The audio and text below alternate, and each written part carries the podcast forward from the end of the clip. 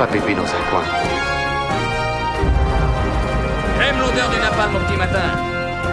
Le monde se divise en deux catégories. Ceux qui ont un pistolet chargé et ceux qui creusent. Bonjour à toutes et à tous et bienvenue dans cette nouvelle émission de Critique-moi si tu peux, l'émission qui parle de, de cinéma.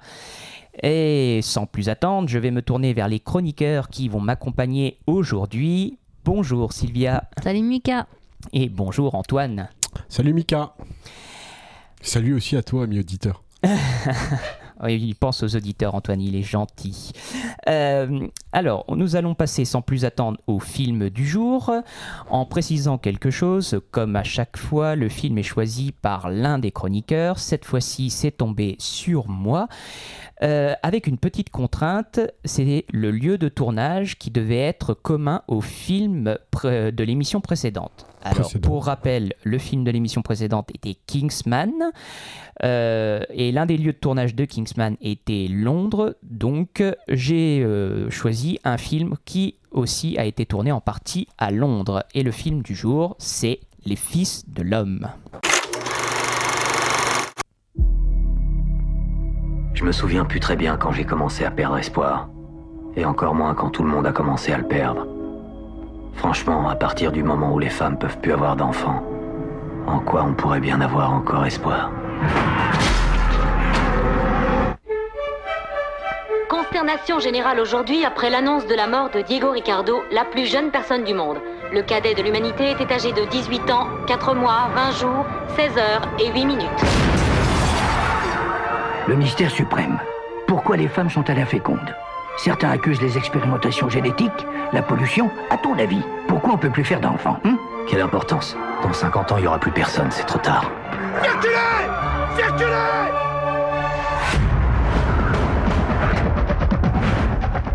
Salut Théo. Tu vas bien? Désolée pour cette mise en scène théâtrale. Les flics sont vraiment lourds ces temps-ci. Ça faisait combien Une vingtaine d'années Il faut que tu m'aides. Enfin, pas moi, une fille. Il faut qu'on l'emmène sur la côte, en passant les barrages de police. C'est dur pour moi de te regarder. Il avait les mêmes yeux que toi. Pourquoi tu t'es tourné vers moi J'ai confiance en toi. Montre-lui.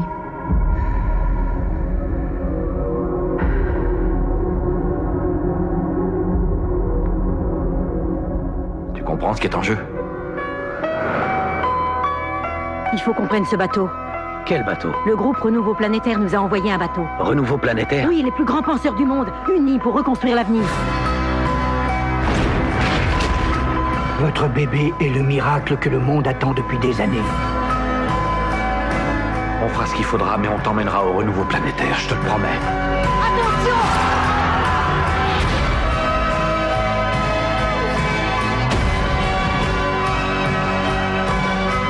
On y est presque.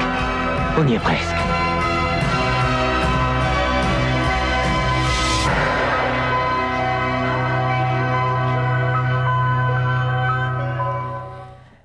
Les Fils de l'Homme, c'est un film réalisé par Alfonso Cuarón, réalisateur de Roma, mais aussi de bons films comme Harry Potter et le prisonnier d'Azkaban ou encore Gravity. Euh, il est sorti en 2006 avec euh, Clive Owen, euh, Claire Hope Echite, je ne sais pas que c'est, comment ça se prononce, je suis désolé par avance, et Julianne Moore.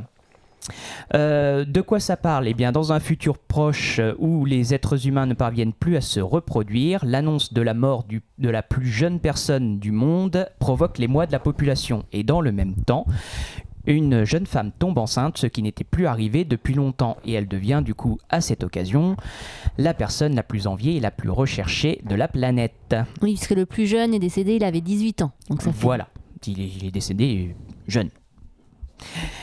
Euh, donc, je me tourne à présent vers mes chroniqueurs. Sylvia, qu'as-tu pensé de ce film? Alors, je l'ai vu deux fois. Euh, alors, globalement, j'ai bien aimé euh, ce film. J'avoue que la deuxième fois, on a regardé ça un samedi soir. Bon, pour un samedi soir, c'est un peu plombant. hein. Je sais pas si c'était trop une C'est- riche c'est idée. C'est pas une bonne idée. Euh, parce que c'est quand même pas d'une gaieté absolue ce film. Ah, C'est pas une comédie. Ah, loin de là. Et puis, euh, au-delà du fait que c'est pas une comédie, je trouve ça quand même très noir. Même s'il y a un petit peu d'espoir, ça reste très noir.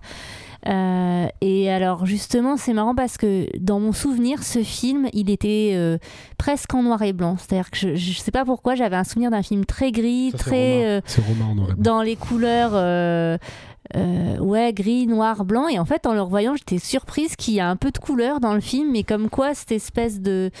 euh, de, de truc déprimant, et ben j'avais associé ça à, à un manque de couleur, alors que c'est juste froid, mais, euh, mais c'est Ouais, bien les- un film en couleur. Ouais, les couleurs du film sont très grisâtres euh, aussi, donc euh, ça n'a- ça n'aide pas dans ce sens au niveau du ressenti. Voilà Alors- pour un premier avis. Alors vas-y Antoine. Moi, moi j'ai adoré. Moi, je, la première fois que je l'avais vu, j'avais déjà beaucoup aimé. Euh, et là, en le revoyant, pareil, moi c'était ma deuxième fois. Euh, Enfin, je, pour moi, il n'y a pas beaucoup de chefs-d'œuvre. Enfin, c'est un mot qui est, qui est galvaudé. Je, galvaudé, je trouve qu'on utilise trop. Mais pour ce film-là, je vois pas euh, ce qui ne va pas. Il n'y a pas un moment où je me suis ennuyé. Il n'y a pas. euh, je trouve que tout ce qui nous montre à l'écran euh, raconte quelque chose en fait, sert un, sert un propos, sert, sert à l'histoire du film. Et non, oui, c'est. Bon, après, je pense que cette émission elle risque d'être un petit peu courte parce que je pense pas que en soit. Je pense qu'on va partager un peu tous le même avis. Euh, Non, non, ce film est une merde. Mais C'est j'ai pour ça que je rencontré. l'ai choisi. Moi, C'est j'ai pour ça que je l'ai choisi. moi, j'ai rencontré quelqu'un, euh, la seule personne qui me dit ne pas l'avoir aimé, ne, ne pas l'avoir compris. Donc c'est possible. C'est possible. Oui, c'est possible. Euh, non, bah non, euh, on va, je vais pas troller le reste de l'émission. hein. Je l'ai, j'ai, j'ai beaucoup aimé ce film. Je suis un, je suis de façon générale un grand, un grand amateur de science-fiction et ce sur toutes ses formes. Et euh, j'aime particulièrement les dystopies. Voilà. C'est de la science-fiction, ça? Euh, Les Fils de l'homme, c'est une science-fiction. Non, mais une dispo... dis- Dystopie. dystopie, oui, mais, mais science-fiction, ouais, je... ok. Ben, le- la dystopie est un sous-genre de science-fiction. Et c'est intéressant justement que tu, euh, que, tu, que tu soulèves ça en disant tiens, ça c'est de la science-fiction. Parce que oui, les dystopies sont, de- euh, sont globalement euh, un sous-genre de SF. Et alors que euh, l'ASF se trimballe une image. Euh, qui euh, tient davantage de Star Wars, Star Trek. Deux voitures qui volent, Euh, Non, Fast and Furious n'est pas de la science-fiction. pourtant. Pourtant. Enfin voilà, on est plus, on, on a tendance à plus garder dans, en image de la SF les grands films de divertissement, en oubliant un petit peu que euh, des dystopies telles que, euh, alors euh, en parlant de séries, euh, Oui, La Servante écarlate exactement, par ça exemple. pensais aussi. euh, qui est de la qui c'est de la science-fiction euh, The Man in the High Castle pour rester dans la série Mm. c'est de la science-fiction et Les Fils de l'Homme, c'est également de la science-fiction. Après, je pense que en plus sur les fils de l'homme, euh, là où je comprends la remarque d'Antoine, c'est que ça peut être très réaliste du coup. C'est-à-dire qu'on on n'est pas du tout. euh, euh, Il y a des dystopies où, on- entre guillemets, on a du mal à y croire et on se dit c'est pas possible, ça n'arrivera jamais. Là, je pense pas qu'on puisse Mais regarder là- ce film en se disant ça n'arrivera jamais, Là on où sait il y a rien. quelque chose de, je trouve, de glaçant, ce film-là, c'est que il a une approche, alors, pour de la science-fiction, il a une approche très réaliste. Donc c'est vrai que c'est ça qui est, qui est glacial en fait, c'est qu'on reconnaît en fait, euh, on reconnaît Londres, on voit que c'est un, voilà, c'est un Londres qui, qui, a, qui a dégénéré, mais qui, qui ressemble étrangement. euh, le film est censé se passer en 2027, hein, donc C'est ça. euh, pas tellement loin. Euh, mais avec euh, le Brexit plus le Covid, je trouve qu'il prend encore une puissance. Enfin, euh, c'est. euh, Tout à fait. Les réfugiés aussi. Les hein. réfugiés, Oui, non, mais c'est ça. c'est, euh, euh, Moi, je l'avais vu à l'époque. Alors bon, euh, ouais, non, il y avait. Oui, à l'époque où je l'avais vu, on parlait pas autant des réfugiés. Bon, le Covid, ça n'existait pas, et euh, le Brexit, euh, pareil. pareil. Et c'est vrai qu'avec l'actualité euh, récente, euh, il est encore plus glaçant en fait. Mm, Oui, parce qu'au final, plus le temps passe et plus il décrit un futur crédible. Parce que en fait, c'est ça les, les dystopies. Mm. Les dystopies, c'est de prendre un aspect euh, de notre monde, une règle de notre monde, de pousser le curseur à fond et de créer un monde autour de ça. Euh, donc, euh, il y a. euh, Oui, mais tu vois, si tu a- prends la série The Man in the High Castle, je the High Castle, ouais. là, c'est ils ont pris le parti de l'histoire ne s'est pas passée telle qu'elle s'est passée. Ouais. Donc du coup, c'est pas crédible aujourd'hui. Ouais. C'est une uchronie en fait, parce que c'est euh, euh, euh, la différence avec la, enfin, la, la- la différence avec la pure dystopie. L'uchronie, c'est on retourne en arrière, on change un élément historique qui est acquis pour tout le monde et on essaie d'imaginer quel serait le monde dans ce cas-là. Et dans le cas de The Man in the High Castle, c'est pas les Alliés qui ont gagné la guerre, c'est c'est les nazis, c'est les forces de l'Axe. Et du coup, qu'est-ce que, euh, à quoi ressemblerait le monde du coup si euh, les vainqueurs de la guerre avaient changé? Euh, mais pour revenir aux dystopies, les Fils de l'homme se démarquent par un aspect extrêmement viscéral et extrêmement proche de nous, puisque par rapport à de nombreuses dystopies, il n'y a aucun vraiment élément technologique qu'on associe euh, à la SF. Si je prends un exemple sur d'autres dystopies qui sont très connues, euh, Blade Runner est une dystopie, mais elle inclut dedans l'aspect euh, des réplicants qui sont des robots, des intelligences artificielles. Donc c'est quelque chose qui est plus loin de nous, puisque on sait pertinemment que les intelligences artificielles n'en sont pas arrivées à ce point-là. Donc c'est encore trop, c'est encore loin pour nous. On a du mal à se projeter. Euh, tandis que dans les Fils de l'homme, euh, il n'y a rien. euh, aucun élément technologique qui peut nous dire oui bon on a encore 10, 20, 30, 40 ans devant nous avant que ça peut potentiellement arriver. Parce que là, clairement, euh, les voitures fonctionnent à l'essence, ils roulent sur le sol, il n'y a pas de voiture volante, il y a absolument. Il n'y a rien qui peut dire que. Ah oui, bon, on a 40 ans devant On nous, le- on a le temps de changer les choses. Nous, on a le Blu-ray là, à la maison, donc j'ai regardé, j'ai regardé les bonus. euh, et en fait, euh, Alfonso Cuarón voulait faire un anti-Blade Runner en fait. Euh, il voulait justement tout ce qui était euh, nouvelle, technologie ou futur hypothétique, donc les voitures qui volent, euh, comme tu as dit, hein, les intelligences artificielles, les robots, les humanoïdes. Il voulait, non, il, il voulait pas de ça, et il voulait qu'on croie à ce futur-là en fait. Il Mm. voulait quelque chose, il, a essayé d'imaginer au plus proche de ce qu'aurait pu, ce que pourrait devenir le monde. en- alors là, c'est en 2006, mais en 2027. Enfin, sa vision de 2027 en 2006. Mm. Et je trouve que franchement, euh, bah, ils ont fait un super boulot les, euh, la- pour la préparation. Enfin, c'est euh, Tout à fait. c'est glacial. Tout à fait, tout à fait. Bon, et c'est le, je crois que c'est le moment est absolument opportun pour mettre un petit clap alerte spoiler avant de rentrer un petit peu plus euh, dans le détail et de vous expliquer pourquoi, parce que je crois qu'on est globalement d'accord sur le fait qu'on a aimé le film. Moi, je voulais juste avant de, de- ah, juste avant qu'on continue, je voulais un peu re- recontextualiser le film dans son époque quand il est sorti, parce qu'effectivement, comme tu l'as dit tout à l'heure, euh, donc le euh, Alfonso Cuarón a réalisé, je crois que c'est le troisième épisode d'Harry Potter, non? Harry Euh, Potter 3, oui. donc le c'est prisonnier d'Azkaban. prisonnier d'Azkaban. euh, film qui a marché en fait, mais euh, c'est pas pour autant qu'Alfonso Cuarón est sorti en fait, enfin est devenu quelqu'un euh, aux yeux du grand public pour les cinéphiles, enfin les, les- les cinéphiles les plus pointus, ils le connaissaient déjà, ils connaissaient déjà ces films euh, mexicains. Mais euh, pour le grand public, c'était personne. Et la preuve, c'est que s'il était sorti, après le carton du prisonnier d'Azkaban, les Fils de l'Homme auraient pu cartonner aussi. Sauf que les Fils de l'Homme, ça a été un bide monumental. C'est un film trop de niche. Pour, Trop de niche, je sais pas, ou. Il a c'est peut-être été mal vendu Après, c'est aussi. hein. difficile à vendre, c'est pas une franchise, euh, c'est pas tiré d'un. Alors, c'est tiré d'un roman, mais c'est pas connu. Euh, en plus, c'est un titre- c'est c'est un un roman, titre c'est un assez roman de. SF. La, la science-fiction au sens large est déjà une, est déjà, c'est déjà de la niche. Quand tu sors des grandes franchises style Star Wars ou Star Trek, qui là déjà une grosse communauté et du coup euh, déjà en, en- rien qu'en capitalisant sur la communauté euh, de fans. Il y a déjà une bonne partie, il y avait déjà de, bonnes recettes euh, prévues. Là, non, il n'y a pas de, c'est de la science-fiction, de la science-fiction de niche, de la dystopie, de la dystopie très noire. Donc là, on est vraiment dans euh, une sous-niche d'un sous-genre de SF. Donc euh, moi, ça ne me surprend pas qu'il se soit planté en salle. Blade Runner en son temps s'est planté en salle également.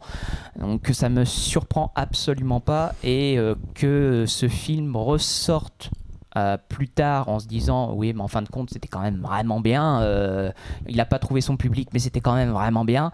Euh, je trouve qu'il y a aussi un petit côté prérequis de films cultes. Parce que énormément de films cultes, alors je dis pas tous, hein, mais énormément de films cultes ou qu'on considère comme étant cultes aujourd'hui, il y en a pas mal qui se sont plantés en salle à, leur sortie. Et il y a en, en 2006, donc l'année du film, il y a un, phénomène alors euh, qui, est, qui est assez particulier, j'ai trouvé, c'est que euh, en fait la, la même année, il y a trois réalisateurs mexicains qui à l'époque n'étaient pas spécialement, on va dire, très connus du grand public, parce qu'Alfonso Cuarón, je pense, Je suis euh, pas Gravity. Je suis pas sûr qu'il le soit tous, toujours. hein. Ah Euh, si quand même, parce alors mine- peut-être Quaron depuis Gravity, peut-être, euh, mais les autres, je suis pas bien et en sûr. fait, en, en- en 2006, ils ont sorti. Alors, c'est vrai que je sais pas si c'est quelque chose d'officiel. C'est quelque chose que j'ai, euh, que j'ai, voilà, que j'ai vu en, en fouillant sur Internet. Je sais pas si c'était euh, conscient de leur propre chef, en fait. Mais les trois ont sorti un film en 2006, donc. Euh, le labyrinthe de Pan pour Guillermo del Toro, qui a quand même depuis aussi gagné un Oscar avec euh, la, La forme de l'eau. Euh, Inarritu qui a euh, Iñárritu, qui à l'époque euh, a sorti Babel et qui pareil depuis avec The Revenant. Alors là petit spoil pour le prochain épisode a aussi gagné ses Oscars. Et en fait ces trois réalisateurs qui étaient un peu les outsiders euh, à cette époque-là ont réussi à conquérir Hollywood et dans leur euh, dans leur besace on va dire c'est un peu comme les trois mousquetaires ils étaient quatre et ils ont emmené avec eux donc Emmanuel le- Lubitsky. Lubitsky, qui est donc le hum, Directeur le, photo. le directeur photo en fait qui pareil a, a cartonné avec eux et maintenant est utilisé chez d'autres réalisateurs américains comme euh, comme euh, ah mince j'ai oublié son prénom euh, Tree of Life euh, Terrence Terrence Malick. Malick. Terrence Malick voilà Ok. Voilà. Donc on va rentrer là définitivement dans les spoilers. Il y a eu un faux départ. Là c'est bon. Euh, Si vous n'avez pas vu le film, fuyez, mettez sur pause, allez voir le film. Parce que je pense que voilà, ce stade-là, on peut spoiler en disant qu'on vous le conseille. Euh, Sauf si vous êtes déjà en train de déprimer, n'allez pas le voir. Regardez Ah, un attendez épisode. un petit peu. hein. Attendez un petit peu, regardez, regardez une saison de l'âne trop trop et ensuite revenez. et, et donc c'est parti maintenant pour les spoilers. Donc euh, voilà, maintenant que vous êtes prévenus, on va pouvoir rentrer un petit peu plus dans les détails. Alors, comme on l'a dit euh, et redit même euh, en préambule, euh, ce film est pas extrêmement joyeux. Il est profondément mélancolique. Il y a, y a vraiment un, un, un, un espèce de à mi-chemin entre le désespoir et la résignation. Ah bah, le- le héros. on, est, on est tous foutus, on ah n'en bah, a le, rien à le secouer. héros est complètement résigné le héros il abandonne tout Enfin, Le héros, dire, il- euh, Oui, le- mais même tu le héros sens est que cynique au possible. Oui. Parce a qu'il n'y a le plus d'enfants en fait, il n'y Ouais. a plus d'espoir et tout le monde a lâché le Ouais. le a lâché l'affaire quand même. C'est pas ça que qui le est- héros. C'est ça qui est aussi qui est fort, c'est que l'homme, au final, le, le personnage principal, donc Clive Owen, interprété par Clive Owen, est un type complètement dépressif en fait. Enfin, il, Théo. il- hein, Théo. Théo, il est, euh, en fait, voilà, il est emmené dans cette histoire, mais lui, il a qu'une envie, c'est de rentrer chez lui, d'aller voir son pote et de fumer de la bœuf euh, avec son pote, euh, comment il s'appelle Michael la- Caine. Michael Caine, ouais. C'est c'est vraiment, il a pas, il a aucun. Jasper. il a aucun, au- aucune envie d'être ce sauveur en fait. Enfin, il devient malgré lui et à la fin Ouais. il est pris au jeu. Mais, Oui, mais euh, parce que lui, il a, euh, il a eu le- deux choses. C'est il y a l'humanité qui peut plus faire d'enfants et qui est déprimée, euh, et il y a un drame aussi oui, personnel qui fait que en plus, je dire, il en a repris une deuxième sur la tête et qu'il a lâché l'affaire. Complètement, complètement. Le, le- le- Mais ce qui, ce qui est quand même intéressant euh, dans, dans, ce, dans ce film, c'est qu'on suit euh, plusieurs personnages, même si c'est plus centré sur le personnage de, de Thio, évidemment. Euh, mais chaque personnage ont un peu leur manière à eux de réagir suivant le, enfin selon la- le contexte. Alors on a euh, Thio qui, on l'a dit, est euh, cynique à lâcher l'affaire parce que c'est c'est trop, c'est trop difficile pour lui. Il lui a perdu espoir, il est, il est, il est résigné. On a, euh, Il est résigné, il vit dans un monde qui est en train de mourir, donc Oui, il y a un moment, voilà. tu vois. Oui, tu- mais- Oui, mais il il il, euh, il est pas en colère après ça. Il est pas il est pas dans euh, ouais non, faut faut qu'on se Il se bat pas, en fait. Ah il a fait, oui, oui, non, il laissé, il a laissé tomber. Il a dit on a perdu. Merci les gars, à la prochaine. Et il vit dedans. Parce que si tu, pour revenir à ce que tu étais en train de dire, si on regarde les autres personnages, tu as donc celui qui est joué par Michael Caine où lui, il s'est retiré de la société. Finalement, il vit en autarcie Bah, lui, au ça pourrait de être la. nous au final. Ça pourrait être nous. Alors, on est un peu trop jeune, mais on va- non, mais parce que lui, il est encore ancré. Il écoute de la vieille musique, euh, enfin de la vieille musique. euh, il, il est, euh, voilà, il vit dans son passé en fait, un passé qui, qui est complètement révolu en fait. Bah remarque 2027, euh, Oui, non, mais on est, on est un on peu sera, trop jeune. ouais, on est un peu trop jeune, mais bon. Voilà. Et et il y a la, On la en reparle dans 7 ans. il y a la, la femme, enfin l'ex-femme, euh, qui elle se bat. Donc on ça. a vraiment les, les différentes possibilités de comment on réagirait face à ça. Et je rajouterais euh, le, le- la position de la, de la nurse. Enfin, qui joue le rôle de nurse, qui est Ouais. peut-être pas officiellement une nurse, mais qui, est, voilà, qui joue le rôle de nurse pour euh, la jeune femme qui, euh, qui, elle, a pris le parti de, de, euh, de la religion, en fait. Et euh, c'est le personnage le plus religieux du film, où elle... on ne sait pas véritablement si elle pense que c'est une punition divine ou tout ça, mais elle se raccroche à sa foi pour Pour- continuer à vivre. Surtout que elle a vu elle le drame arriver Le puisque monde d'avant. elle, Mm. non mais elle était sage-femme donc justement elle a vu l'époque Oui, où oui, euh, oui. euh, les bébés mouraient, il n'y avait plus aucune grossesse et où tout s'est arrêté. Euh, et on peut imaginer que c'est à cette période-là qu'elle s'est tournée vers la religion. Enfin, C'est ouais, c'est possi- c'est possible. Mais c'est vrai que justement là, on retrouve purement un aspect dystopique qu'on retrouve dans la SF. Je reformule, dans la bonne SF.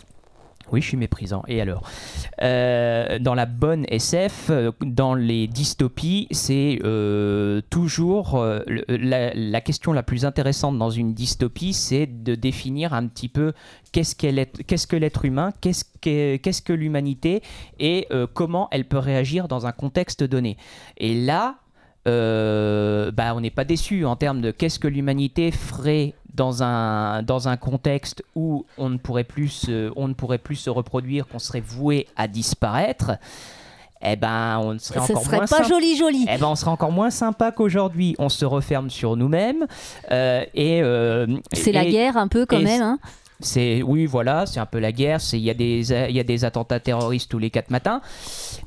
Et et il y a aussi le euh, le le le l'aspect euh, qui est très peu évoqué dans le film, qui est, qui est évoqué euh, au détour d'une phrase, mais qui prend un autre sens, comme tu disais euh, Antoine, avec l'épidémie, la crise sanitaire liée au Covid-19 qu'on vit en ce moment. Euh, une épidémie de grippe meurtrière euh, qui du coup a emmené euh, le- l'enfant de Thio et de Julian, je crois plus, alors, Julian, Julian je sais Moore, plus je sais plus comment son mm, personnage s'appelle. Enfin bref, leur enfant a été emporté par une épidémie de grippe meurtrière. Et c'est vrai qu'en termes, quand, quand on le revoit en un contexte de crise sanitaire, il est impossible de ne pas faire le rapprochement euh, entre, entre ça. Donc c'est... euh, Faire gaffe, il y a les, les, ceux qui sont pour la théorie du complot qui vont nous imaginer que c'est Alfonso Cuaron qui nous a envoyé la pandémie. Ouais, c'est ça. On va, on va se retrouver avec tous les complotistes. Euh, mais en- tout ça pour dire qu'en fait, c'est euh, intéressant et ça nous présente vraiment l'humanité sous un jour très sombre. L'humanité a perdu espoir, elle est vouée à disparaître. Et qu'est-ce qu'elle fait? Elle s'entretue.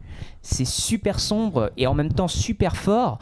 Et ça, je Et- pense que ça satisfait que les, que les pessimistes, mais euh, ça leur donne raison. Même, les mais- réalistes, j'aurais envie de te dire. Les? Les réalistes. les réalistes, ouais, ouais, Ré- ouais, mais bon, ça, on a, on a envie quelque part aussi d'avoir un petit peu d'espoir et d'imaginer autre chose, même si euh, c'est pas toujours évident. Et mais voilà, c'est ça aussi qui est intéressant euh, dans ce genre de film, c'est que le fond, euh, ce qui n'est ce qui n'est pas directement en lien avec l'histoire, donne du corps à la forme. Et euh, c'est encore appuyé par l'aspect mise en scène du film qui est aux petits oignons, parce que dans ce film en particulier, la caméra est un personnage. La, caméra suit euh, le, le personnage de Théo, et de temps en temps, elle, euh, elle le suit plus et elle s'arrête sur l'environnement. Elle s'arrête sur les cages où il y a les, où on enferme les réfugiés. Elle s'arrête sur euh, les, euh, les, les, les, les, les, les- les pauvres gens au bord de la route qui sont en train de, de mourir de faim ou en train de prier ou en train de hurler pour euh, avoir des droits et Ou tout ça de, de se faire exécuter aussi. ou de se faire exécuter, oui aussi.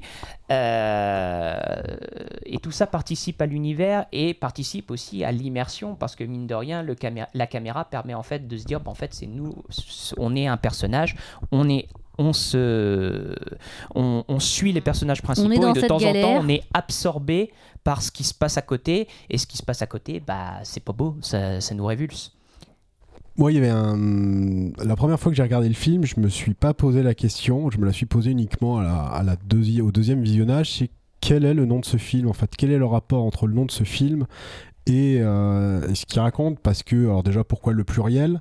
Pourquoi les fils alors qu'au final, c'est une fille euh, qui, euh, qui naît? Et en fait, en faisant des recherches, donc comme je disais, comme, comme j'ai pu dire, il y a donc les trois réalisateurs qui en s- 2006 donc ont sorti leur, leur film, euh, donc le labyrinthe de Pan, Babel et les Fils de l'homme, et les trois ont axé euh, leur euh, film sur un, un pan de la religion en fait. Et c'est vrai que les Fils de l'homme, Axé, Et- c'est peut-être un peu Non, mais- fort comme terme Non. quand même. non, c'est peut-être fort. toile de fond En toile Oui, de voilà, fond, mais ça. effectivement, euh, la, la- la- la religion est très présente et pour les fils de l'homme, c'est la- le côté antique en fait de la religion. Par exemple, Théo, le nom du personnage principal, c'est Dieu, ça veut dire Dieu. euh, dont, je, je- bah alors là, après, c'est- c'est- je, vais peut-être dire des bêtises, mais c'était comme ça qu'était appelé Dieu avant en fait. Enfin, ça là, c'est une traduction, euh, ou alors c'est une traduction, je sais plus quelle langue de Dieu. La théologie, c'est l'étude Ouais, des religions. voilà. Donc théo, voilà, c'est la même racine. le- les poissons là. Euh, qui, Qui sont groupe euh, terroriste. qui sont Groupe groupe terroriste. terroriste, mais en fait les poissons c'est les premiers chrétiens en fait. Euh, c'est le nom des premiers chrétiens. Les fils de l'homme, ça fait référence au fils de l'homme en fait, qui est bah, le fils de l'homme qui est Dieu en fait. Voilà, et il y a plein, euh, il y a plein de, de petites références, alors plus ou moins on va dire faciles à comprendre. Je pense que la plus facile à comprendre, c'est quand euh, euh, donc Liv Owen parle avec la, la future maman, avec un moment la future maman, elle dit comme ça en blaguant, ah bah il manquerait, pas que je, il manquerait plus que je sois vierge aussi. Enfin, c'est, euh, enfin voilà, moi j'ai trouvé, euh, je trouvais ça super intéressant parce que effectivement. euh, on peut passer complètement à côté en fait et ça gêne pas du tout le, le visionnage et la compréhension du film. Oui, mais le, la religion, qu'on on y fasse attention ou pas, elle est vraiment présente et euh, aussi au niveau musical parce qu'au niveau euh, de la bande son du film, euh, il y a euh, des, des morceaux qui sont euh, qui soit sont liés à la musique sacrée, soit qui font qui- rappellent vraiment des musiques de prière. Donc euh, la religion baigne un peu tout le film, sans compter les petits euh, passages plus ou moins longs où on s'attarde sur une, sur une espèce de pseudo-secte qui euh, prêche l'apocalypse, quoi. Oui, euh, on peut plus donner d'enfants, donc euh, c'est une punition divine. Il nous punit pour le Dieu nous punit pour nos péchés. Euh, euh, Mais je trouve que c'est super bien dosé. tout Parce fait. que ne c'est pas, le- non plus. euh, Non, non, Et puis euh, c'est pas, euh, c'est pas lourd. C'est euh, voilà, c'est c'est des petits points comme ça. Et on, et on, c'est crédible. Ouais. Parce qu'au final, euh, je suis pas bien sûr qu'il n'y aurait pas ce genre de choses si jamais ce- le monde de, Oui, fils de l'homme Oh, devienne. attends, euh, euh, Il y a déjà un peu. déjà hein. un peu hein, quand tu regardes les, les médias. euh, Ouais. on Ouais, n'en ouais. est pas loin. Dans ce film, effectivement, c'est- très triste et très sombre, mais euh, euh, moi, je, je pense qu'il y a dans ce film un des plans les plus beaux que j'ai pu voir euh, au cinéma, en fait. C'est donc vers la fin du film, donc un- je ne vais pas raconter parce qu'il faut vraiment le découvrir, où on voit justement toute la beauté dans le dans l'horreur. Ils sont dans le camp de réfugiés. Alors on est dans les spoilers, tu peux y aller. Je peux y aller, ouais, ils sont dans le camp de réfugiés, ils ont donc récupéré le bébé, donc c'est la guerre, hein, il y a... il y a, Ça tire de partout, il y a l'armée, il y a les chars d'assaut. Et euh, à ce moment-là, ils sont donc dans un, dans un bâtiment complètement délabré, euh, sous l'assaut des militaires. Et à ce moment-là, le bébé pleure en fait. Et là, il y a une espèce de silence qui se fait, parce que ça fait très longtemps qu'ils n'ont plus entendu parler, euh, enfin, ils n'ont plus entendu pleurer un bébé. Et euh, donc on voit Clive Owen et euh, l'actrice, je sais pas comment elle s'appelle, qui, qui, voilà, qui déambulent dans ce bâtiment et qui sortent. Et donc on a une espèce de, c'est un- oui c'est en plan séquence je crois, mais bon peu importe, Enfin, c'est tellement beau. Euh, ils sont face caméra, la caméra recule, ils avancent face à la caméra, donc on voit ce qui se passe derrière eux. Donc il y a cet instant un peu magique où euh, tout le monde, même les militaires, euh, grâce, ouais. Ouais, où les militaires voilà, regardent un bébé et euh, d'un coup, je sais plus ce qui se passe, mais on entend une explosion et l'instant de grâce, il a duré au final quelques secondes parce qu'après, c'est le carnage et tout le monde s'entretue. Enfin, ce, plan, mais d'une beauté. euh, Enfin, comme euh, il y a peut-être la naissance dans Tree of Life aussi que j'ai trouvé super belle. Je pense que c'est peut-être les deux plans que je mettrais au même niveau. Mais non, c'est très très beau. Et bien du coup, c'est une parfaite transition pour passer aux scènes marquantes. Et donc, alors c'est parti pour les scènes marquantes. Alors comme d'habitude, dans un sens positif ou négatif. Mais bon, pour l'instant, on a été dithyrambique, donc je pense que ça va être plus positif que négatif. Vas-y Sylvia, ta scène marquante. Bah, alors forcément, j'ai envie de dire que la scène marquante, c'est celle qu'a évoquée Antoine il y a quelques secondes, celle des deux héros euh, qui, euh, qui descendent avec le bébé euh, euh, et qui, euh, oui, ce moment de grâce. Après, sur les autres scènes, euh, j'en citerai deux rapidement. Il y a euh, celle où euh, euh, celui qui vit euh, un peu en ermite dans la forêt avec sa femme et son chien euh, va, euh, va les tuer parce qu'il sait que, que c'est la fin. Il va pas les tuer. Il va se faire tuer plutôt. Lui, oui, mais il les tue avec le. le Puisqu'il y a des, des choses pour se suicider qui ont été créées dans le monde, c'est tellement tout pourri que euh, il file des médocs pour que les gens puissent se suicider et il les donne à son chien et à sa femme. Oui, oui, oui. Voilà, Ah oui, oui, oui, mais- d'accord, ok. Voilà, et euh, la deuxième, c'est euh, euh, peut-être parce que c'est un peu mystique, c'est euh, quand euh, la fille est dans la barque avec le petit et que Ah oui. tu sais pas si le bateau va venir les chercher ou pas les chercher. Ok, et, toi Antoine? Franchement, euh, m- moi je sais pas. Euh, je sais pas parce qu'il y en a tellement j'arrive pas à en choisir une. Euh, effectivement, la... Moi, la première fois que j'avais vu le, film, bon, en dehors de celle, la scène dont j'ai parlé tout à l'heure, c'est euh, effectivement ils sont dans la barque et là y a, on voit deux avions en réaction qui passent au-dessus de leur tête. Donc ils sont dans la brume, on, devine plus qu'on ne voit vraiment et on voit au, au loin, on voit qu'ils ont bombardé le camp de réfugiés. Enfin, c'est d'une c'est d'une euh, c'est d'une tristesse. Enfin il y a la, scène la première scène aussi qui est super forte la scène de l'explosion du café en fait. Mais comme elle est au début du film je pense qu'on on n'a pas encore tout l'impact du film. Il y, a- il y en a une aussi euh, très discrète où ils vont rentrer dans le camp de réfugiés où ils sont déjà rentrés dans le camp de réfugiés et là euh, il y a une, une, une- une référence clairement au, on va dire au camp de concentration où on voit les, les réfugiés qui sont d'abord parqués, après qui sont déshabillés, après qui sont exécutés, enfin, et tout ça en espèce d'un un seul plan en fait, mais c'est- glaciant, c'est glaçant le. Pareil, la scène de la, de la voiture. Enfin, de toute façon, je, vais vous raconter le film. Ouais, tu, tu, tu m'en laisses un petit, tu m'en laisses une petite là quand même. Bon, alors, attends, s'il faut que j'en choisisse une.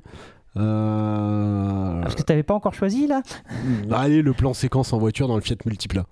Déjà parce qu'un Fiat Multipla. Bah. Ou alors, attends, où c'est la scène où il met des tongs Parce que c'est quand même la première fois qu'on voit un héros qui, met fait des tout le tongs. film en tongs. Euh, alors, euh, Bon, bah, toi, moi, le, le- le plan, euh, le- enfin, le, la scène qui m'a marqué, effectivement, c'est cette, espèce de moment de grâce servi par la musique de- d'un monsieur qui s'appelle John Tavner, qui est un compositeur de musique minimaliste, d'inspiration très euh, musique sacrée. Et là, ça se sent totalement. Parce Quand que là, tu dis musique sacrée, c'est la musique religieuse, De religi- hein, ça, religieuse, hein, oui. euh, où là, euh, il y a la mezzo-soprano euh, Sarah Connolly qui fait des, qui fait des vocalises. Sarah Connolly? Sarah Connolly, oui, bah oui, c'est son nom, euh, qui fait, qui fait euh, des vocalises, euh, mais euh, c'est vraiment une longue plainte euh, euh, qui dure le temps de ce moment de grâce, euh, comme, comme tu as dit tout à l'heure, est marqué par l'explosion finale qui fait qui, qui re- redémarre l'action et continue à s'entretuer derrière. C'est vraiment le moment absolument déchirant où, où ouais, on pourrait limite lâcher une petite larme à ce moment-là, tellement c'est beau. Oui, oui, non, mais c'est sûr. Euh, mais sinon, après, je te rejoins aussi sur la, course-poursuite en voiture du début euh, du film, euh, là où. parce que c'est vrai qu'on n'en a pas parlé, mais Cuaron a quand même eu l'audace, dirais-je, de, de tuer Julianne Moore au bout de 20 minutes. C'est gonflé quand même. En général, les têtes d'affiche, tu les gardes. Et non, non, non, non, rien à foutre. Moi, je la bute au bout de 20 minutes. Qu'est-ce que Non, tu mais vas c'est vrai que toutes les personnes que rencontre euh, donc Théo euh, font pas long feu dans le film. hein. Ah, Sauf la mère. Oui, oui, oui. Euh, mission accomplie, j'ai envie de dire. Eh bien, voilà, nous allons donc. euh, nous avons donc terminé les scènes marquantes. Il est temps de passer à la conclusion et de donner notre avis en bref. Et donc c'est parti pour euh, la conclusion sur ce film. Euh, alors amis auditeurs, euh, suite à l'épidémie de Covid-19, nous avons décidé de remplacer le dernier niveau de notre échelle d'appréciation qui était à voir en avion à voir sur téléphone. Parce que regarder vos films sur, sur un téléphone, s- il y a- on va dire que c'est une technique qui est assez limitée. C'est la mort à chaque film visionné sur un téléphone portable. C'est la mort d'un directeur de la photographie. Vo- Voilà, Voilà, pour le dire en des termes un petit peu plus violents. Très bien. Eh bien, on va commencer, euh, bah, disons par toi, Antoine. Euh, alors, ça serait au cinéma, en Blu-ray, à la télévision ou, Ah, sur téléphone? Moi, c'est au cinéma et, euh, et après le Blu-ray à la maison. hein. Ouais, Les deux. Ah oui, oui, non, mais Au cinéma plus Blu-ray. Et à revoir le jour où il ressort au cinéma. Enfin. Ah non, mais si, mais si, non, Ouais, c'est même pas discuté. Euh, Tu sais pas ce que t'as sur ton agenda, c'est pas grave, tu y vas. Euh, Sylvia? Euh, moi, j'hésite entre cinéma et Blu-ray. Euh, je vais... co- Cinéré Ouais, c'est ça. Blu-rama. Je vais dire euh, Blu-ray d'abord pour quand même mettre un peu de nuance parce que euh, voilà, ça a été que du positif. Et puis franchement, on l'a revu effectivement en Blu-ray, j'ai trouvé ça très bien. Euh, ça a pas manqué le cinéma pour l'ambiance. En fait, l'ambiance est tellement forte que même dans son salon, ça marche très bien. Et toi, Lucas Eh bien, moi, pour, euh, pour achever, je, on va rester dans le même euh, ordre d'idées. Euh, c'est vrai que euh, je ne l'ai pas vu au cinéma, ce film-là. Je suis passé à côté quand il est sorti. Je l'ai vu que, je l'ai vu que du coup, euh, sur la télé. Et ça m'a pas du tout empêché, de l'apprécier. Alors, il est possible que sur le cinéma, ça renvoie encore un autre, euh, à tout un autre univers. Mais du coup, euh, je vais rester sur le Blu-ray parce que vraiment, euh, euh, pour l'ambiance, pour l'histoire, pour, euh, pour, euh, pour ce, La mise en scène. ce- la mise en scène, pour euh, euh, ce désespoir latent qui, euh, font, qui euh, suit tout le film, pour cet aspect limite documentaire parfois. Voilà. ah, pardon, 1, 2, 3, Ah, je il est reprends. ému, il en perd ses mots. Ah, genre, je suis ému, je suis ému en Blu-ray. Voilà, nous avons donc terminé sur Les Fils de l'Homme. Euh, il est temps à présent de passer sur le petit en bref. Et euh, contrairement à la dernière fois, on ne va pas parler d'un film, mais on va parler d'une petite série. Alors, on va parler du coup de cette série qui est 18h30, c'est une web série de 22 épisodes de 5 minutes créée et réalisée par Maxime Chamou et Sylvain Gouverneur. Euh, 18h30, de quoi ça parle? C'est l'heure à laquelle Mélissa et Eric, deux collègues de travail, partent chaque soir du bureau pour rejoindre le même arrêt de bus. 5 minutes chaque jour, calées entre vie professionnelle et vie de famille. Euh, alors, euh, contrairement au mois dernier où euh, j'étais le seul à avoir vu euh, Tenet, euh, je crois que je ne suis pas le seul à avoir vu 18h30. Donc, du coup, je vais avoir un petit peu plus de répondants que le mois dernier. On l'a vu aussi, on l'a vu Un- aussi. Bah, un- sous, sous, sous un message Messenger, ah, il faut que vous regardiez 18h30, donc on s'est exécuté. Alors voilà, au cas où voilà, au cas où ce serait pas clair, le, le message, le messenger, c'était moi. Alors. Pour moi, la grande force de cette série, c'est de transformer une, rencontre au départ forcée de collègues, voilà, on choisit pas ses collègues hein, comme, comme sa famille, euh, et la transformer en une réelle complicité. Euh, parce que honnêtement, si on s'en tient au premier épisode, si ces deux personnages étaient restés sur leur première impression, aucune relation n'aurait été Ah oui, possible. ça, rien ne serait, rien n'aurait été possible. Et, euh, c'est- et 18h30, en fait, c'est ça. C'est ça aussi entre la critique du monde du travail. euh, des fois, il y a des choses qui sont assez, euh, assez pertinentes et assez, euh, assez, euh, assez cyniques de, sur le sujet. Euh, ça aussi aussi sur la fable onirique, parce qu'il y a des passages qui font euh, à la limite de la comédie musicale parfois, euh, sans la musique. Euh, c'est tourné exclusivement en plan séquence, rapport avec les Fils de l'Homme. Et oui, je soigne mes transitions. Euh, pour moi, 18h30 raconte avec euh, une infinie poésie, une infinie tendresse, euh, tous ces instants un peu flous dans les relations où, quand la, vie professionnelle va glisser de façon parfois pas toujours perceptible vers autre chose, vers une autre relation, plus amicale, voire plus intime. Pour moi, c'est ça, 18h30. Et euh, j'ai passé un moment absolument euh, très émouvant. J'ai beaucoup ri. Euh, Il y a même des moments un petit, qui m'ont un petit peu bouleversé devant cette série. Et c'est pas facile, mine de rien, de faire ça sur des épisodes de 5 minutes. Alors, je vous encourage vraiment à regarder cette série. Euh, 5 minutes par épisode, ça prend pas énormément de temps. Ou si vous avez un petit peu plus de temps, vous regardez les 22 épisodes, ça dure, moins ça dure le temps d'un film. Euh, ouais, alors ouais. l'exercice, euh, je pense, sur le- les regarder tous à la suite, ça doit être. C'est peut-être un peu difficile, je pense.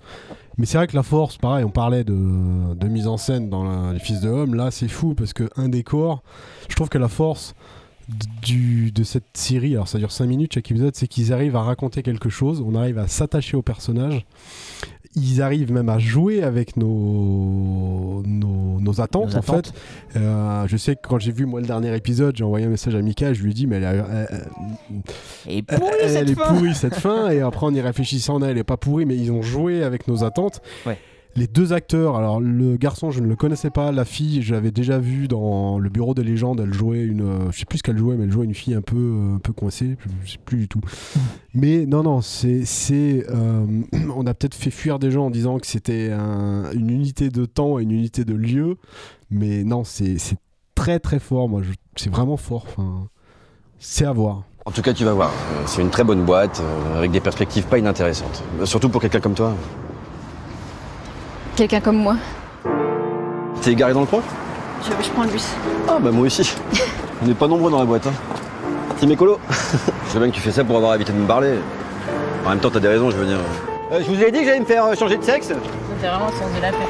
Ouais, pour un plus petit, parce que. Dès que je me sens bien quelque part, je, je, je, je commence à dire des conneries, je fais des conneries. Ce qu'il faut que tu fasses, c'est que tu commences toutes tes phrases par oui, et après, tu dis ce que t'as envie de dire. On peut pas s'excuser soi-même. C'est ni poli ni correct. J'ai dû vraiment faire un truc horrible dans une autre vie. Je, je vois que ça. je- Alors tu sais, j'ai un pote, son talent, c'est de tout faire pour éviter les discussions importantes.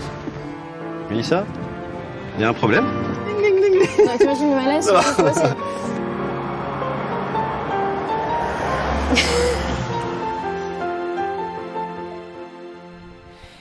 Et bien voilà qui sonne la fin de notre euh, épisode de, de Critique-moi si tu peux. J'espère qu'il vous aura plu. Si c'est le cas, n'hésitez pas à l'aimer, à le liker, à le partager, euh, à laisser un petit commentaire si vous voulez, ça fait toujours plaisir.